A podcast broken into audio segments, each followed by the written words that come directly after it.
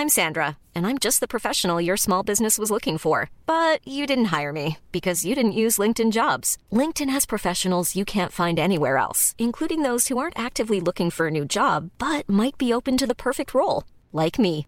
In a given month, over 70% of LinkedIn users don't visit other leading job sites. So if you're not looking on LinkedIn, you'll miss out on great candidates like Sandra. Start hiring professionals like a professional. Post your free job on linkedin.com/people today.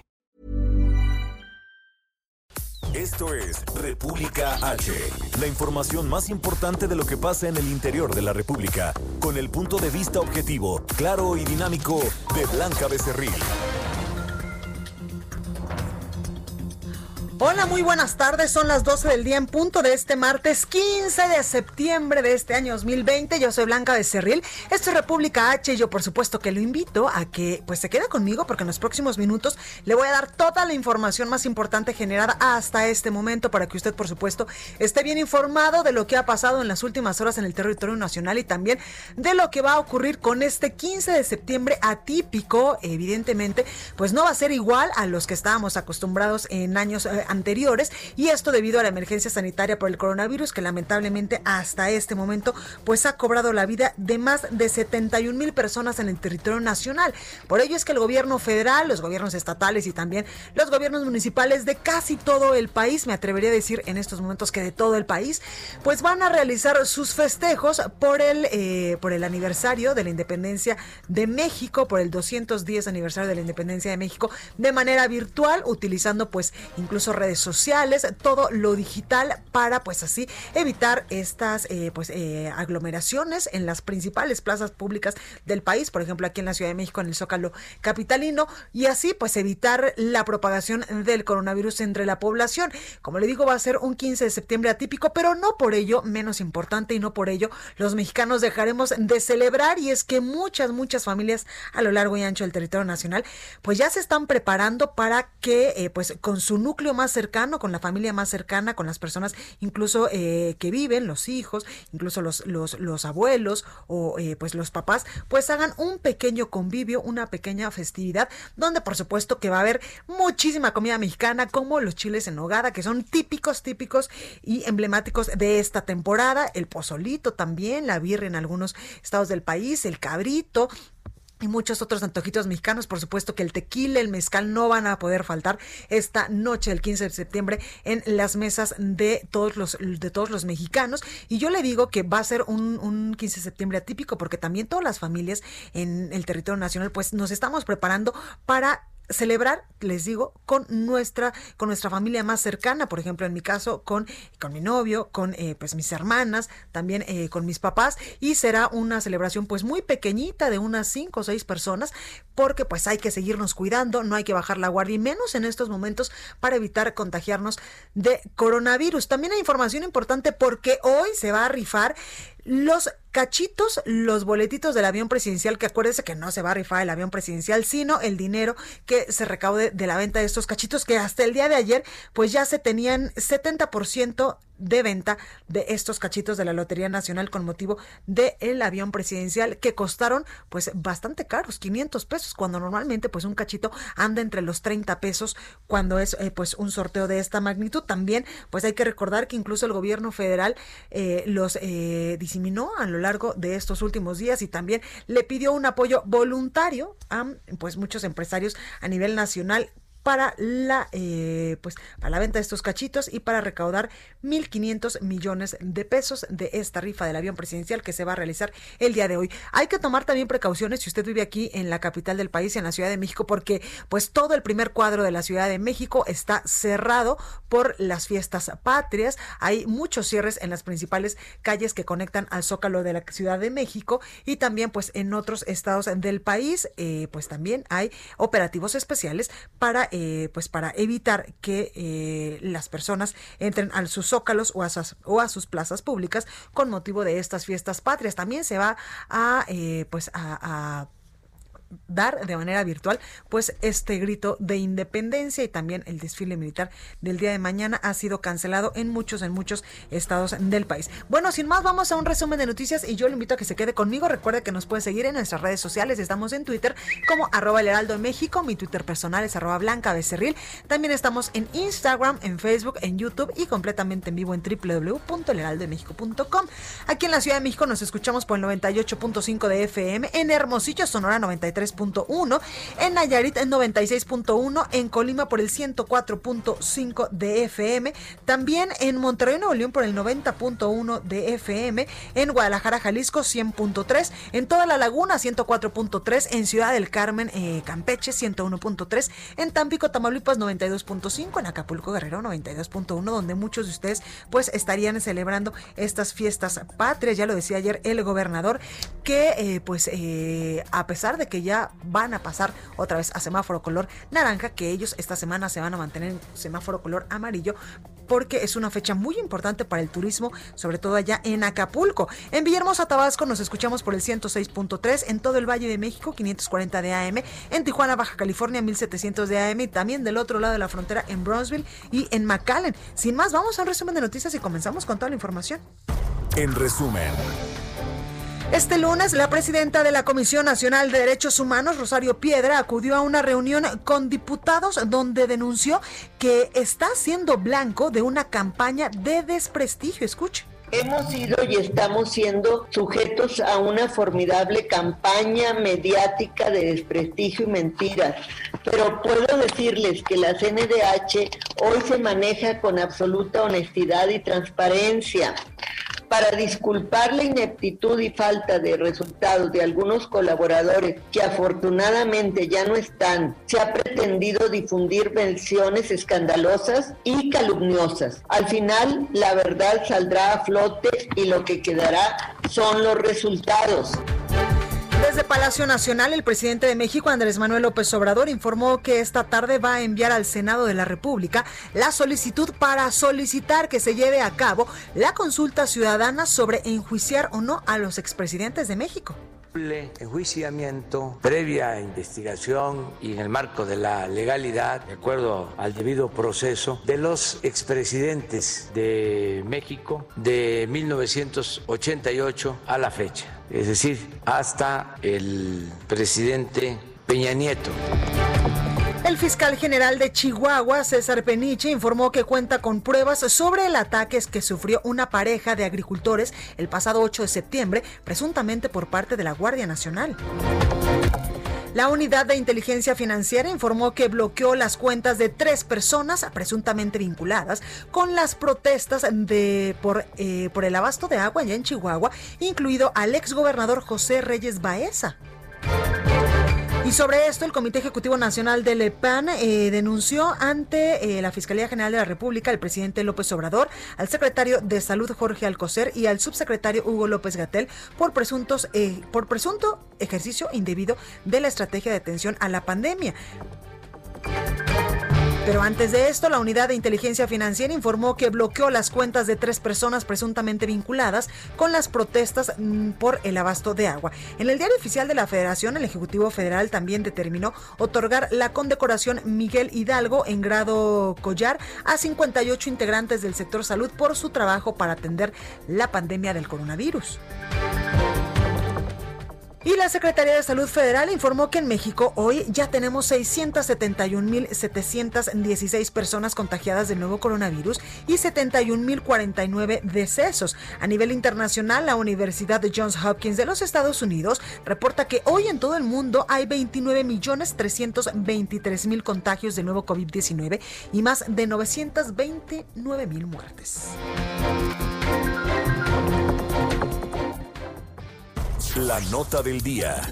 Bueno, y vámonos rápidamente hasta Chihuahua porque el asunto de la presa La Boquilla, el asunto del tratado internacional que tenemos con Estados Unidos para eh, pues estos temas del agua sigue, sigue dando mucho de qué hablar y precisamente la unidad de inteligencia financiera congeló las cuentas del exgobernador de Chihuahua, José Reyes Baeza, el presidente municipal de Delicias, Eliseo Compeán, y de Salvador Alcántara Ortega, presidente de la Asociación de Usuarios de Riego de la entidad por irregularidades en sus movimientos financieros. Federico Guevara nos tiene los detalles. Federico, ¿cómo estás?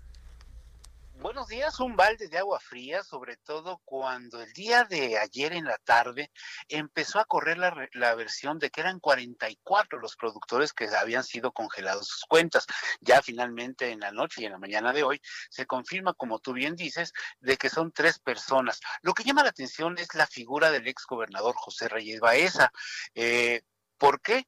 Porque él no ha estado inmiscuido en la problemática del agua, era su tío, el ex gobernador Fernando Baeza Meléndez.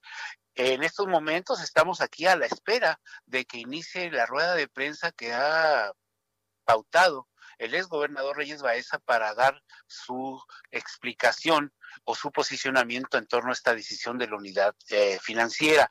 Eh, ya entre líneas ha hecho saber de que él es inocente de cualquier acusación, que él no entiende por qué, si ni siquiera estaba inmiscuido en la problemática del agua, por qué traen su caso en estos momentos. Y esto es lo que genera eh, mucha mucho revuelo porque ya circuló en redes sociales de que posiblemente estaría siendo investigado y esta decisión de congelar sus cuentas es por el asunto de la estafa maestra. Entonces, esto generaría otro tipo de información y daría un movimiento. Así es que estaremos pendientes aquí a la espera de qué es lo que sucede en esta rueda de prensa. Pues muy al pendientes nosotros también, Federico. Muchas gracias y de ser necesario, pues al ratito volvemos contigo. Gracias. Claro que sí, ahí estamos. Gracias. Gracias, Federico. Bueno, y a través de su cuenta de Twitter, Santiago Nieto, eh, titular de la Unidad de Inteligencia Financiera, aseguró que el caso del exgobernador José R. versa sobre el presunto desvío de 129 mil eh, millones de pesos del ISTE, 120 129 millones de pesos, perdóneme usted, del ISTE en el marco de la denominada estafa, estafa maestra, entre otras irregularidades financieras. Presentaremos la denuncia correspondiente ante la Fiscalía Especializada en Combate a la Corrupción, dice a través de su cuenta de Twitter Santiago Nieto, titular de la Unidad de Inteligencia Financiera del Gobierno Federal, respecto pues a este asunto. Recordemos que el pasado viernes el presidente Andrés Manuel López Obrador incluso pues mencionó en su conferencia de prensa mañanera que eh, Baeza, a quien acusó de haber entregado millones de metros cúbicos de agua cuando estaba en su apogeo Salinas y sostuvo que fue impuesto mediante un fraude electoral y de estar detrás de todas estas protestas en Chihuahua por el asunto del agua. Bueno, esto es lo que está pasando en estos momentos en Chihuahua con este tratado, le digo, de 1944, donde pues eh, tenemos un tratado con Estados Unidos para eh, pues para el intercambio de agua, sobre todo en estos momentos de la presa La Boquilla. En otros temas, desde Palacio Nacional, el presidente de México, Andrés Manuel López Obrador, presentó el texto que va a enviar esta tarde al Senado de la República para solicitar que se lleve a cabo la consulta ciudadana sobre si vamos a llevar o no a cabo pues este juicio a los expresidentes de la República. Escuche. Nuestra decisión de entregar un escrito a la Cámara de Senadores para la realización de la consulta al pueblo de México sobre el posible enjuiciamiento previa investigación y en el marco de la legalidad, de acuerdo al debido proceso, de los expresidentes de México de 1988 a la fecha es decir, hasta el presidente Peña Nieto. Bueno, y el presidente López Obrador reiteró que no está a favor de enjuiciar a los exmandatarios, pero va a respetar la voluntad del pueblo, como en muchas otras ocasiones lo ha hecho. Por ello, presentó la pregunta que podría aparecer en la consulta ciudadana. Escuche.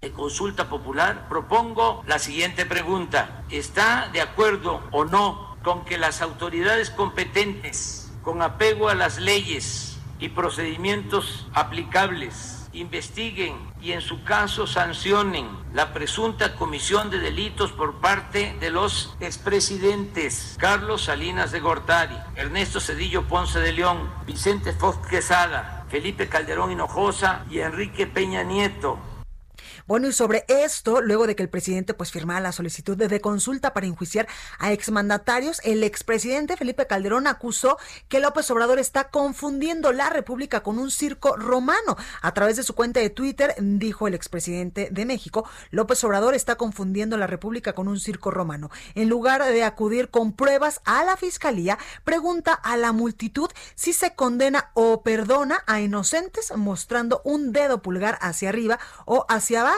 Un retroceso de miles de años en materia de justicia, escribió el expresidente Felipe Calderón. El exmandatario dijo que el actual presidente López Obrador demuestra una clara persecución política en su contra. También dijo a través de su cuenta de Twitter, si tiene pruebas fundadas contra mí, que vaya hoy y las presente ante la Fiscalía, sin necesidad de consulta. Pero si no tiene pruebas y tampoco tiene acusaciones específicas, no hay consulta ni votación que valga, debe de dejar de hostigarme y respetar mis derechos como cualquier ciudadano. Constituye un acto corrupto de la justicia, pues ejerce una presión abrumadora e indebida sobre fiscales y juzgadores a través de la manipulación de la opinión pública con la utilización de recursos públicos, una clara muestra de persecución política y de abuso de poder, expresó el expresidente Felipe Calderón a través de su cuenta de Twitter. Y hablando eh, pues de otros temas, pero también de otros temas que se manejaron en esta eh, conferencia matutina del día de hoy, el presidente de México, eh, López Obrador, acordó con familiares de mineros iniciar de inmediato el rescate de los restos que quedaron sepultados en el 2006 en pasta de conchos a través de la Comisión Federal de Electricidad. En la minuta del acuerdo se detalla que la Secretaría del Trabajo y Previsión Social y el Servicio Geológico Nacional entregarán a la Comisión Federal de Electricidad toda la documentación y estudios técnicos relacionados con la mina pasta de conchos para que la Comisión Federal de Electricidad pues inicie de inmediato con los trabajos de ingeniería, dijo. Asimismo, la Administración Federal construirá un memorial en la mina de carbón y se indemnizará a las 65 familias de los mineros, dice el presidente López Obrador. Entrevista. Bueno, y tengo en la línea telefónica y me da mucho gusto saludar a Pedro Rodríguez, él es presidente del Consejo Cívico de Atizapán de Zaragoza. Pedro, muy buenas tardes, ¿cómo está? Blanquita, muy buenas tardes, a tus órdenes, saludante aquí desde Atizapán, Zaragoza. Oiga, eh, pues cuénteme, usted fue exalcalde de Atizapán, ¿cómo ve las cosas en estos momentos en este municipio?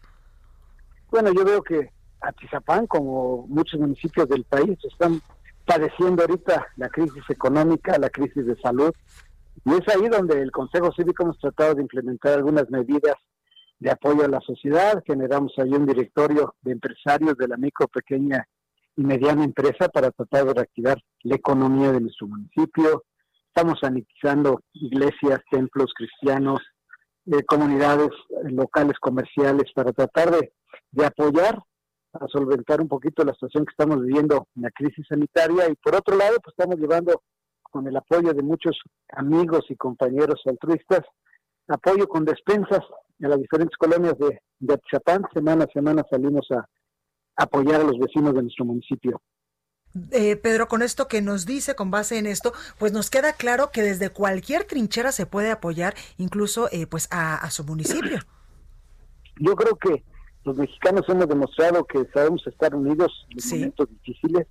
Este es un momento muy difícil para la sociedad mexicana. Yo creo que nadie tenía previsto tener un ahorro para subsistir. Y ya tantos meses. Que negocios cerrados durante cinco meses. Claro y es ahí donde estamos tratando de participar y de ayudar con inclusive asesoría psicológica legal, eh, de guardia y custodia y demás a las, a las personas, a las familias atizapenses, sobre todo porque esta cuarentena ha provocado también mucho conflicto familiar, que es donde queremos nosotros sumar y poner nuestro granito de arena. Totalmente. Oiga, Pedro, en este Consejo Cívico de Atizapán de Zaragoza caben todos, es decir, hay eh, pues de todos los colores y sabores en este consejo. Sí, el Consejo Cívico lleva ya, estamos cumpliendo ya casi 20 años de trabajar por la sociedad con diferentes acciones. Empezamos en las escuelas llevando pláticas de escuela para padres, ayudando sobre primeros auxilios y demás. Y esta es eh, una labor altruista, sin tinte partidista, tratamos de aquí sumar de todos los colores, creo que todos podemos aportar un poquito de nuestro tiempo, de nuestro recurso para, para apoyar a quien más lo necesita y es lo que le ha dado fortaleza y vigencia a esta estructura social. Hoy en día pues, ya tenemos una presencia importante en nuestro municipio porque a lo largo de los años hemos demostrado que, que venimos para trabajar por los demás y estamos preocupados y ocupados en esta labor. Claro, oiga, eh, ahorita que nos dice estamos preocupados y sobre todo ocupados en esta labor desde el Consejo Cívico de Atizapán de Zaragoza, ¿cómo eh, pues está viendo usted las acciones que se están implementando, por ejemplo, desde la alcaldía de Atizapán, que pues en estos momentos eh, evidentemente pues la tiene incluso otro partido político, ¿cómo está viendo estas acciones que se están implementando pues para la emergencia sanitaria y para ayudar a todas las personas que viven en este municipio del Estado de México? Bueno, yo creo que que sería necesario reforzar algunas acciones, como le decía hace un momento, nuestro directorio que creamos de los negocios, estamos tratando de propiciar y incentivar el consumo local, que mucha falta hace. Y ahí es donde siento que el gobierno local le, ha hecho falta esa sensibilidad de ver cómo apoyamos al comercio, a las industrias, dejar de cobrar algunos de los impuestos y servicios que cobra el gobierno municipal para impulsar Sabemos que ahorita hay muchos negocios y empresas que han cerrado, inclusive algunas ya claudicaron con su deseo de seguir adelante en virtud de que no tienen para pagar la renta, para pagar la renovación de la licencia de funcionamiento.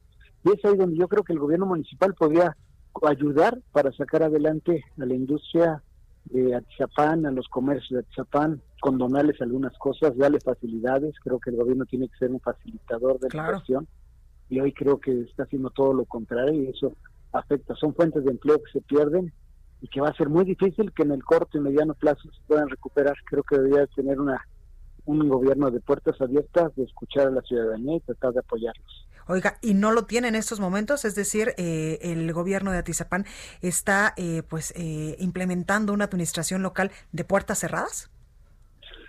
Yo siento que hoy en día ha hecho falta esa sensibilidad de, de, tener la apertura, escuchar a todos los sectores de la sociedad para tratar de implementar algo que coayude y que, permita salir de esta crisis que no sabemos cuánto tiempo va a durar. Exacto. Y si lo vemos a que a mediano y largo plazo va a seguir afectando a la ciudadanía, creo que es urgente que se tomen medidas para para ayudar a todos los exapenses. Totalmente. Oiga, eh, Pedro, pues también es inevitable no preguntarle, se avecina un proceso electoral pues en muchos estados del país y sobre este clima político eh, hay algunas encuestas que incluso, incluso pues lo ponen como uno de los mejores posicionados para lograr esta candidatura del PAN en ese municipio. ¿Usted qué opina de estas encuestas? Bueno, yo creo que el hecho de aparecer obviamente con reconocimiento de la sociedad, pues habla de la labor que hemos realizado no nada más durante la gestión de tres años, 2013-2015, sino la labor que hemos realizado en las colonias de Chapán durante 20 años. Se sigue realizando. Es que nos posiciona y nunca hemos dejado de trabajar. Y pues yo estaré este, haciendo mi labor, yo lo dije, mientras yo me preste vida, seguiré trabajando con el Consejo Cívico. Hay que esperar los tiempos, hay que ver las decisiones que tome el partido y pues yo estaré sumado a lo que a mí corresponda y las decisiones que toma el partido donde me toque participar, pues estaré trabajando intensamente en ello. Y mire que lo ha demostrado con eh, pues con este Consejo Cívico de Atizapán, donde usted nos dice, pues no he dejado de trabajar y como usted también bien menciona, desde cualquier trinchera yo seguiré apoyando a todos los, ciudadanos que viven allá en Atizapán, si es desde eh, pues desde lo civil o desde lo político, si es que eh, pues los votos le favorecen en algún momento. Así es, yo creo que que todos deberíamos de, tener siempre espacio, de tratar de, actuar, porque muchas veces nos quejamos de cómo están las cosas, pero poco hacemos para generar ese cambio, para ayudar a los demás.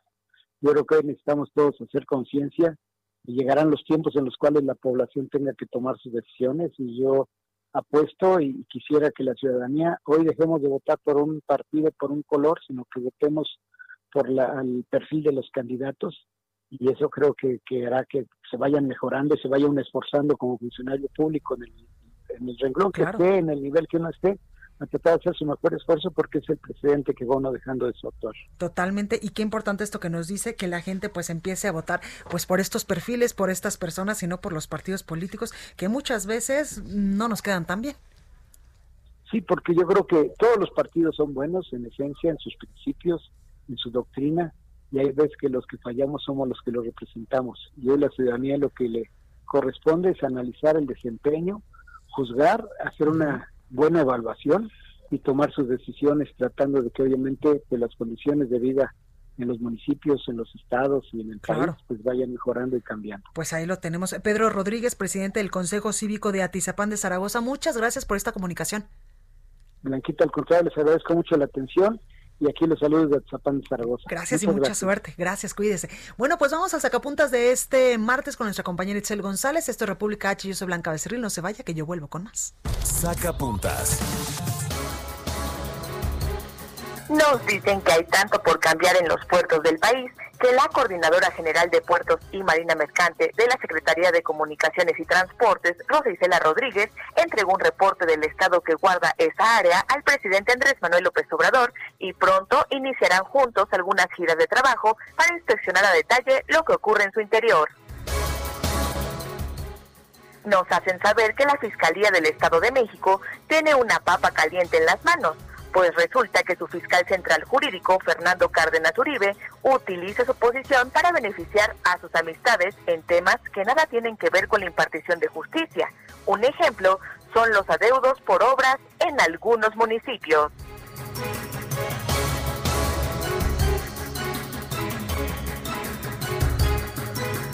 Continúa escuchando a Blanca Becerril con la información más importante de la República en República H. Regresamos. Estamos de regreso con la información más importante de la República en República H con Blanca Becerril, transmitiendo en Heraldo Radio. En resumen, presidente López Obrador y familiares de los trabajadores que murieron por el derrumbe de la mina Pasta de Conchos en 2006 acordaron iniciar el rescate de los restos de los mineros a través de la Comisión Federal de Electricidad. La Cancillería informó que tramitó el traslado de 107 urnas con restos de mexicanos que murieron por COVID-19 en los Estados Unidos. Las urnas fueron entregadas a los gobiernos estatales para que les hagan llegar a sus familias afectadas. La Comisión Federal de Competencia Económica impuso multas por 51 millones de pesos a empresas y personas físicas que cometieron prácticas monopólicas en la comercialización de gasolina en los municipios de Tijuana y Mexicali, esto en Baja California. Prestadores de servicios turísticos reportaron el hallazgo de otros 25 lobos marinos muertos al norte de Cabo San Lázaro, esto en Baja California Sur, dentro de la reserva de la biosfera El Vizcaíno. En Tabasco, integrantes de la Alianza Nacional de Pequeños Comerciantes entregaron más de 20 mil firmas para expresar su rechazo a la prohibición de la venta de alimentos envasados con alto contenido calórico y bebidas azucaradas a menores de edad. Y este lunes se llevó a cabo la ceremonia conmemorativa del 196 aniversario de la Federación de Chiapas a México, encabezada por el gobernador Rutilio Escandón. Entrevista. Bueno, me da muchísimo gusto saludar aquí en la cabina de República H, evidentemente con su sana distancia, con su cubrebocas y todo perfecto, eh, pues aplicando las medidas en materia de seguridad por aquello del coronavirus, a, al diputado federal del PAN, Alfonso Robledo Leal, diputado también por Nuevo León. ¿Cómo está? Muy bien, muy bien, mucho gusto de estar aquí de nuevo, de saludarte otra vez y de platicar con todo tu auditorio. Oiga, diputado, pues usted es muy activo aquí en la Cámara de Diputados a nivel federal porque ha presentado un montón de iniciativas, entre ellas una que nos vienes a platicar el día de hoy, que acabas de presentar hace como una hora. La acabo de presentar hace una hora, venía corriendo para no, no llegar tarde a tu programa. Miren, sucede lo siguiente. según la Ley General de Responsabilidades Administrativas, los delitos que tienen que ver con corrupción pueden prescribir después de siete años. A mí me parece una barbaridad, eh, porque no se trata de robarse la mitad del país, que pasen siete años porque el gobernador o el presidente que dejamos en turno nos va a cuidar las espaldas, podemos manejar las dos legislaturas que sigan y finalmente yo me quedo con las dos, la, mitad del país robada y nadie ni nada va a poder enjuiciarme ni llevarme a rendir cuentas por todo lo que, pues, lo que, lo que, los ilícitos que, que se hayan cometido. Eh, imaginemos este ejemplo, muy radical, pero imaginémoslo tan solo eso. Una persona comete una violación a un menor de edad y tan solo siete años después podemos decir que ya está limpio, está extinta su culpa, la niña está finalmente eh, dañada psicológicamente, bastante complejada, lo que, lo que sucede en una situación como esta, bueno, pero ya pasaron siete años, ya no se le puede hacer nada. No creo que una situación donde tenga que ver con malversación de fondos, fraudes, sobornos, robo al, al, al, dinero público por cantidades megamillonarias. No estamos hablando de tres pesos, estamos hablando de miles de millones de pesos que coordinadamente una gavilla de ladrones puede llegar a, sacar, a saquear un municipio, un gobierno estatal o un gobierno federal. Y que tan solo porque pasen siete años, como por ejemplo ahora estamos viendo en el caso de Lozoya, como la la, el señor está en su casa, ¿no? Finalmente, algo que no puedo comprender, yo creo que mucha que gente. primero estuvo en el hospital un este, montón. Llegó al hospital para que le dieran una prescripción médica de que venía muy malito desde España y de, finalmente está en su casa ahora. Y pueden pasar los años y pronto va a tener pues la libertad de poder decir, ya no me pueden decir nada porque ya prescribieron mis delitos de aportaciones ilegales a la campaña de Peña Nieto y por los sobornos de Odebrecht. Así están en Nuevo León los gobernadores o el exgobernador Rodrigo Medina, por ejemplo, que se robó el estado de Nuevo León y finalmente ya el Bronco no pudo hacerle nada, curiosamente. Las, las legislaturas que llegaron tampoco llevaron acciones contundentes en contra de él, quién sabe por qué, y hoy por hoy ya prescribieron sus delitos. Ah, ¿Qué propuse yo? Claro. Pues que esto no termine en siete años, que haya una temporalidad más grande, que nadie pueda, finalmente si nada debe, pues nada va a temer. claro. Pero si algo pasó y, y debe de pagar, debe de rendir cuentas por lo que se robó, por los delitos en materia de corrupción que se ha robado, pues no pasen siete, sino tengan que pasar hasta 20 años para que él pueda ser sometido a un juicio y poder llevado a, pues a una sanción o a, un, o a la cárcel, como sea el caso. Aquí le jugamos mucho al show y le jugamos mucho a la demagogia y a la parafernalia y estamos rentando, digo, rifando un avión y estamos haciendo una consulta para ver si metemos a la cárcel a Peña Nieto por haber sido uno de los presidentes más corruptos de todo el país. Pero no se trata de eso, se trata de aplicar la ley y que esta y los delitos que haya cometido cualquier persona eh, corrupta no prescriban tan pronto y no pueda ser tan fácil escaparse. Es que además, diputado, es inverosímil. A los siete años ya estás limpio, así te hayas robado hasta las tortas del mercado más cercano de, de, tu estado. Imaginemos que esto es para cualquiera. Me decían ayer algunos compañeros, no creas, y si hubo resistencias para una... Justo porque, eso te iba a preguntar. Porque todos los diputados del PAN la firmamos, pero los demás diputados decían, oye, es que yo he sido alcalde y tengo al gobernador encima diciéndome que mis cuentas públicas y mis cuentas públicas, el gobernador que no revisa cuentas públicas, ¿verdad? Para eso están las auditorías superiores en cada estado y la auditoría superior de, fiscalización a nivel federal. Pero me echan un montón con eso y me, me están tratando de, de, callar políticamente, de aplacar, porque yo quiero tener otro cargo y el cambio el gobernador no quiere que yo sea nada. Perfecto, le dije, ¿y robaste? No. Entonces, ¿de qué te preocupas? Claro. ¿Qué puede hacer contra ti? Si robaste, no crees que porque van a pasar siete años se te va a acabar el delito. Van a pasar 20 horas, nada más 20, pues sí. 20 porque finalmente es, la, es la, el plazo más largo que se da una prescripción a nivel mexicano. Pues no queremos que no haya prescripción, pero por lo menos un plazo tan, tan largo que una persona pueda ser, pues, eh, finalmente llevar a rendir cuentas, pero sobre todo que disuada mejor el, el, cometer actos listos. Somos el país más corrupto de América. Sí. En general. Lamentablemente sí. Y uno de los más impunes en todo el mundo. Así que no, no podemos permitir que un sistema nacional anticorrupción que nació en el 2015, yo estuve en esa legislatura para coordinar ámbitos de poder, instituciones y, y, cargos en general para mejorar la bueno, la, la, la previsión y también la sanción de la corrupción en este país, no se haga nada finalmente a pesar de tener una gran ley o un gran sistema anticorrupción, porque finalmente todo se queda en show y los gobiernos dicen que hacen, pero no hacen nada. O sea, decir que vamos a hacer una consulta para ver si metemos a la cárcel o no a Peñanito o a Salinas de Gortari, lo cual me parece que, imagínense, si son siete años, ¿cuánto pasó ya? Por supuesto. estaba creo que en la primaria cuando Salinas de Gortari, ya pasó todo eso se debe estar carcajeando el señor allá donde esté.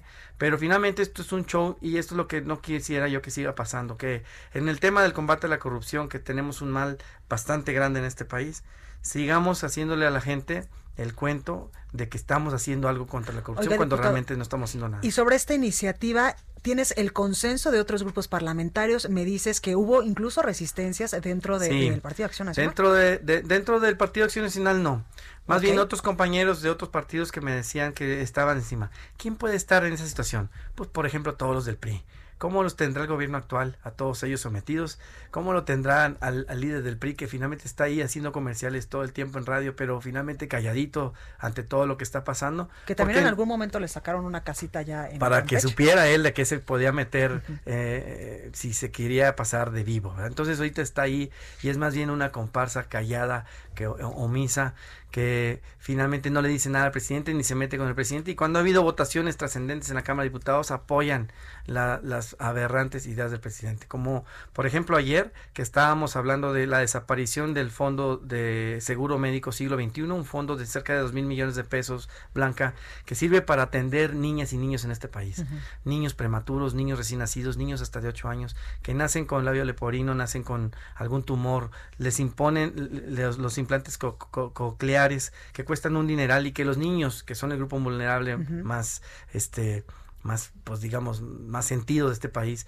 Eh, además, los niños más pobres no tienen cómo, cómo ponérselos. Bueno, este gobierno, si nos quejábamos de que no había eh, medicinas para el, cáncer infantil, pues ahora no va a haber atención para cerca de 4 millones de niñas y niños en México.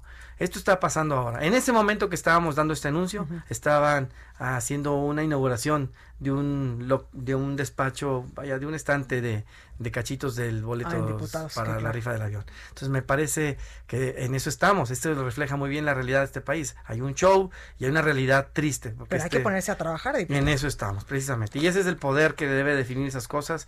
Ahí es donde podemos manejar y aprobar el presupuesto del año que viene Ahí es donde no queremos permitir que este tipo de dinero para las, los más pobres y además los más vulnerables, que son las niñas y niños de México, pueda desaparecer pero también que no haya sino un endurecimiento de las penas y de las consecuencias para quien cometa corrupción. No se está encarcelando a los corruptos con, el López Obrador y la última encuesta de Mexicanos Primero, Mexicanos contra la Corrupción, perdón, marcaba que había habido un aumento en la percepción de la gente acerca de que si la corrupción estaba creciendo o disminuyendo. Entonces, si esto está pasando, tenemos que hacer algo y tenemos que seguir haciendo lo propio desde la Cámara de Diputados y desde donde nos toque. Diputado, tocaste un tema importante, el presupuesto para el año fiscal 2021 que ya está en sus manos allá en la Cámara de Diputados. Tú incluso sobre esto pues propusiste eh, que se diera un ingreso básico universal pues a todas las personas que han sido seriamente afectadas por el asunto del coronavirus. ¿Cómo va ese asunto allá? Está detenido, la gente, pues como sabrás, en, somos 500 diputados, de los cuales 255 son de Morena, más el Verde, el PT y el PES. Es pues, difícil, es, difícil es difícil ganarles una votación. Ellos no han querido avanzar en eso. Es un, es un ingreso para que las personas que eh, no tienen forma de trabajar, normalmente las de menos ingresos, que, que la gente descansó o, o des, o desocupó de sus cargos, gente que se dedicaba a ser chofer, que manejaba un tráiler o que tenía una tiendita, lo que sea. todas las personas. Todos ellos que no tenían como, bueno, me, sacaron de este restaurante, voy a buscar trabajo a otro restaurante, el otro también está cerrado. Todos ellos sufrieron bastantes pérdidas. Inclusive se está generando una propuesta para que ya si no quieren que sea universal, por lo pronto sea para las mujeres que tienen hijos en casa y que están teniendo que dejar sus trabajos por tener que atender esto del aprende en casa, que hay que estar detrás de los niños. Y esta por él podría ser mucho o menor cantidad de personas, pero por lo menos darles un apoyo a esas mujeres que se estaban desarrollando, que estaban ejerciendo una profesión, que tenían un trabajo y que hoy por hoy van a tener que regresar a su casa porque los niños están ahí, no hay escuela presencial, pero sí hay que tener clases y hay que estarlos eh, acompañando a los niños y a las niñas de todos nosotros para que puedan aprender a hacer la tarea y enviarlas por, por correo o por WhatsApp, como se esté estilando este momento a los maestros hoy en día. Ese tipo de propuestas también es del PAN, es una diputada que se llama Alejandra García Morlández de Oaxaca y me parece que es un intermedio, a ver si ahora sí quieren por lo menos apoyar este tipo de pues eh, apoyos que impactan realmente en la gente que está claro y además mucha gente se quedó sin trabajo en esta emergencia sanitaria del covid. Todavía hay mucha gente que no puede eh, pues en estos momentos seguir trabajando o regresar a sus empleos anteriores porque como usted bien lo dice pues cerró el restaurante o la taquería donde ellos trabajaban y hay mucha gente que ya no tiene si en algún momento tuvo ahorros, pues ya no tiene eh, pues estos ahorritos para seguir viviendo porque no hay cartera diputado que aguante tantos meses sin trabajar. Por supuesto, y por eso la la, la prisa por reactivar la economía en muchos estados, ¿no? No, no, no, no atendiendo un poco la parte federal de sigan encerrados, sigan, sigan este todo detenido, porque la gente no solamente se estaba enfermando de COVID, se estaba quedando sin dinero. Claro. Y esa desesperación hace que también generemos otro tipo de actitudes. Cuando una persona no tiene dinero y no tiene manera de trabajar ni de encontrar trabajo, pues empiezan a generarse unas eh, presiones tremendas en su cabeza y puede empezar a ver más actos de robos, de vandalismo, etcétera, etcétera. Eso estaba ocurriendo en Nuevo León, por eso allá inclusive se inició un poco antes la reactivación económica, ya estamos al 85% de movilidad, la gente sin embargo se está enfermando menos, como que finalmente ha caído en la cultura esto de la protección, del cuidado, de la prevención. No, y de hecho nosotros estuvimos hace ocho días allá en Monterrey y sí vimos un cambio radical entre las personas, que por lo menos yo a todas las vi con el cubreboca y eh, con el gelecito y sí tomando en cuenta pues todas estas medidas en materia de salud. Sí han tomado conciencia de eso, porque finalmente una cosa es enfermarse y dejar de trabajar dos semanas, pero la otra es perder el empleo para siempre y nadie quiere eso y menos en una ciudad pues que no tenemos otra y hay que trabajar, allá no vivimos del gobierno. Pues ahí lo tenemos, Alfonso Robledo Leal, diputado federal del Partido de Acción Nacional. Muchísimas gracias por estar esta tarde con nosotros. Verte otra vez, aquí nos veremos muy pronto. Gracias y mucha suerte, ojalá que todas estas iniciativas pues ya les den luz verde allá en diputados y no las sigan teniendo en la congeladora. Ya verás, esperamos darte buenas noticias muy pronto. Perfecto, gracias diputado. Bueno, pues vamos con más información porque el Comité Ejecutivo Nacional del PAN denunció ante la Fiscalía General de la República al presidente López Obrador, al secretario de Salud Jorge Alcocer y también al subsecretario de Prevención y Promoción de la Salud Hugo López Gatel por ejercicio indebido de funciones en la estrategia de atención a la pandemia de COVID-19. Al respecto, el presidente López Obrador pues aprovechó para emitir su postura sobre esta denuncia. Escuche. El que presenten denuncia en contra de nosotros sobre eso, la verdad, pues no este, nos afecta, sobre todo en lo emocional, porque cuando uno tiene principios, el tribunal que nos juzga es el tribunal de nuestra conciencia. Gastrolab con el chef Israel Arechiga.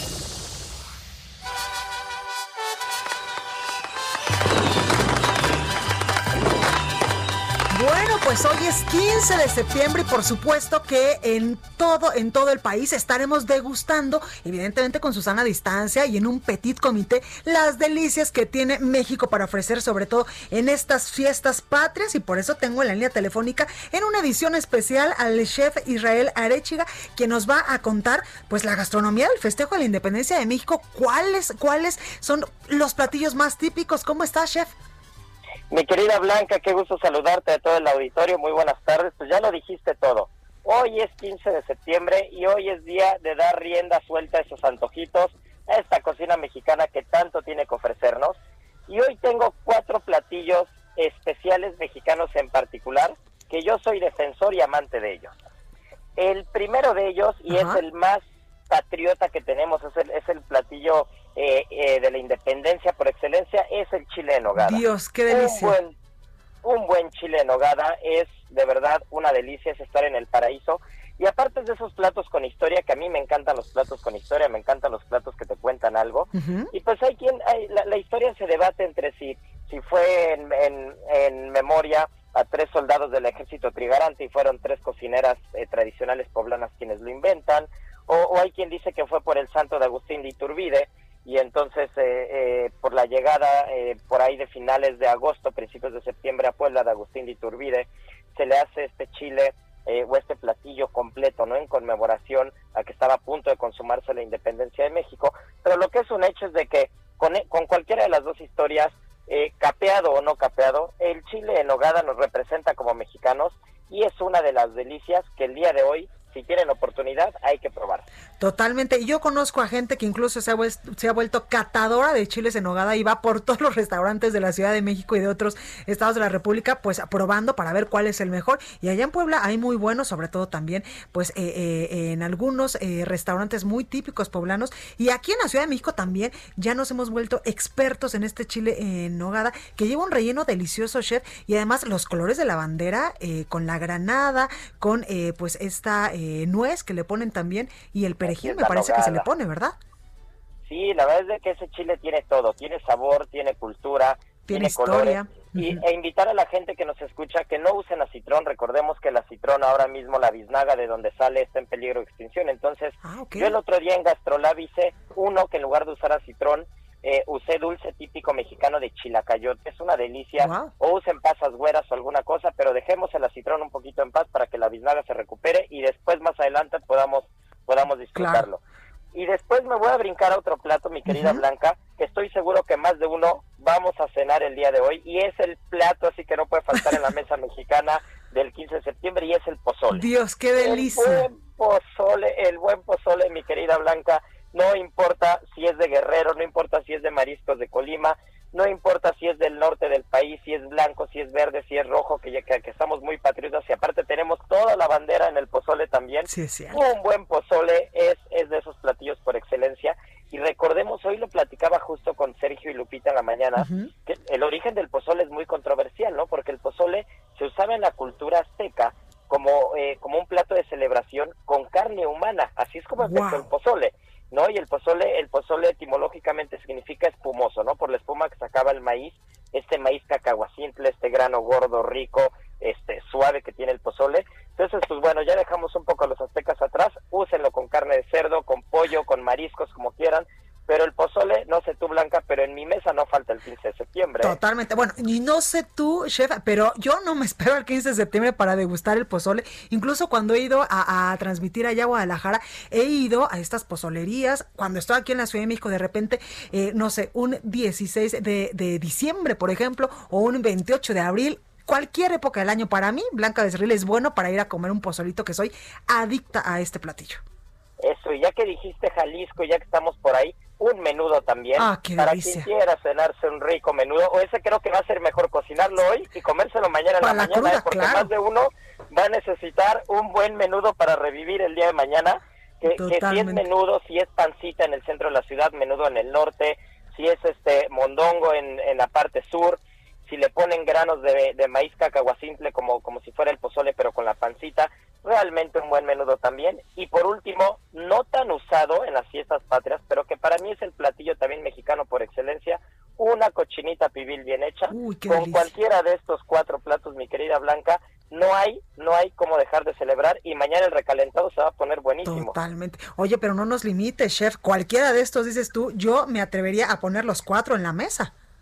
Pues sí, aparte, como dato curioso, el Instituto Mexicano del Seguro Social catalogó el pozole como un platillo completo y sano, ¿eh? Ah, wow. Entonces, sí, está catalogado como un plato completo y un plato muy saludable, siempre y cuando no abusemos de las guarniciones, porque si ya agarramos tres tostaditas con crema y le ponemos su lechuga y, entonces le metemos ahí la gordita de chicharrón de guarnición, ahí ya no se vuelve tan sano. Pero el pozole es un alimento muy completo, así que pues no hay como no comer rico y aparte comer sano, pues ya que, las autoridades dicen que sí, pues hay que hacerles caso esta vez. Totalmente. Oye, chef, ¿y con qué maridarías pues todos estos platillos? ¿Con un buen tequila? ¿Un buen mezcal?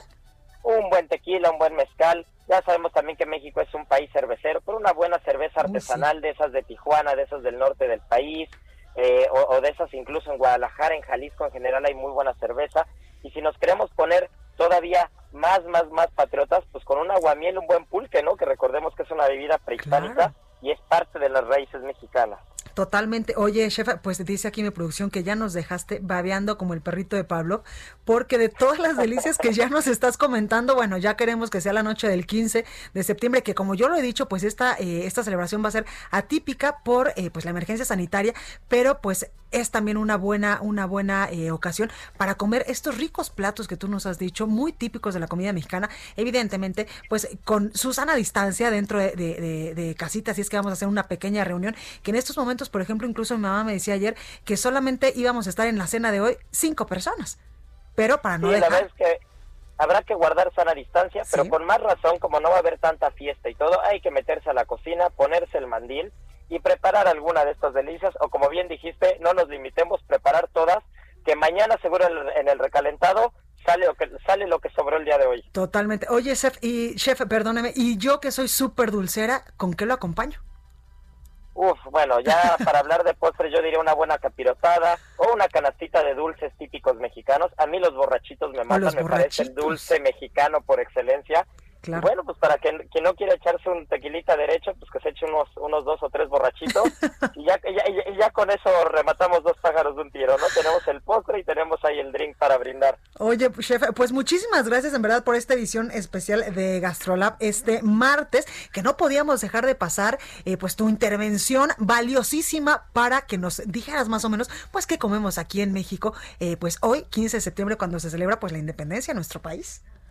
Así es, pues muchas felicidades a todos los mexicanos, un abrazo a todo el auditorio y gracias por esta intervención, mi querida Blanca, atípica en martes, pero con comida típica y rica que era, era, era necesaria poner sobre la mesa antes de que se pusieran a cocinar. Totalmente. Muchísimas gracias, chef Israel Arechiga, y te escuchamos aquí el viernes.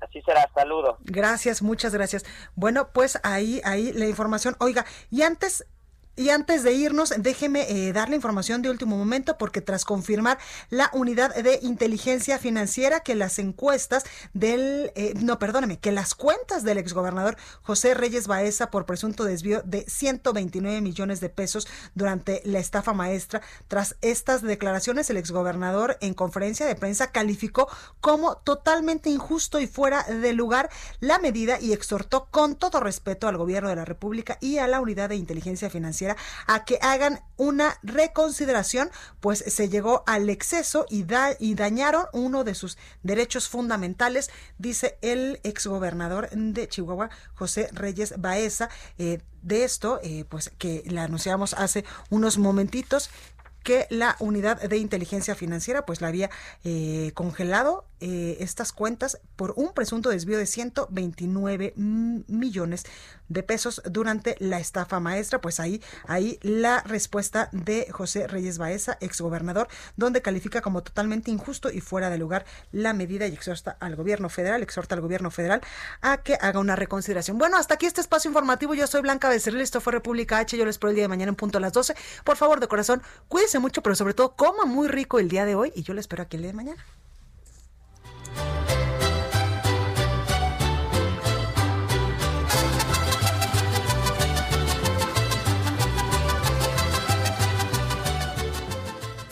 Esto fue República H, la información más importante de lo que pasa en el interior de la República, con el punto de vista objetivo, claro y dinámico de Blanca Becerril. Continúa escuchando Heraldo Radio, donde la H suena y ahora también se escucha. Una estación de Heraldo Media Group.